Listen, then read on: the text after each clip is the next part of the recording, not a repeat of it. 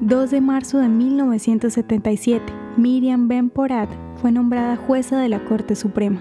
La jueza Miriam Ben Porat fue la primera mujer en servir como magistrada en la Corte Suprema de Israel, posición que la ubicó también como la primera mujer en ocupar el cargo más alto como autoridad judicial en los países sujetos a derecho. Fue nombrada por el presidente Efraim Katzir.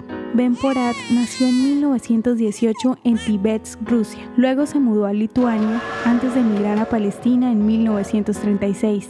Estudió leyes en la Universidad Hebrea de Jerusalén y trabajó a través de los rangos del sistema judicial israelí. Fue nombrada como jueza en la Corte del Distrito de Jerusalén en 1958. Tras servir en la Corte Suprema en 1977 a 1988, recibió el premio Israel Prize en 1991 por sus contribuciones al Estado de Israel. Finalmente, Ben Porat falleció en Jerusalén en el 2012.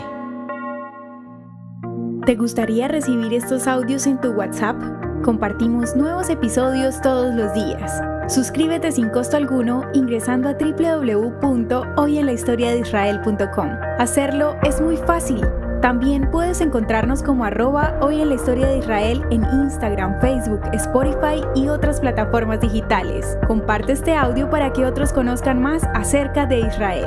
Este proyecto es realizado por Philos Project. El contenido original de Hoy en la historia de Israel fue provisto por el Centro para la Educación sobre Israel.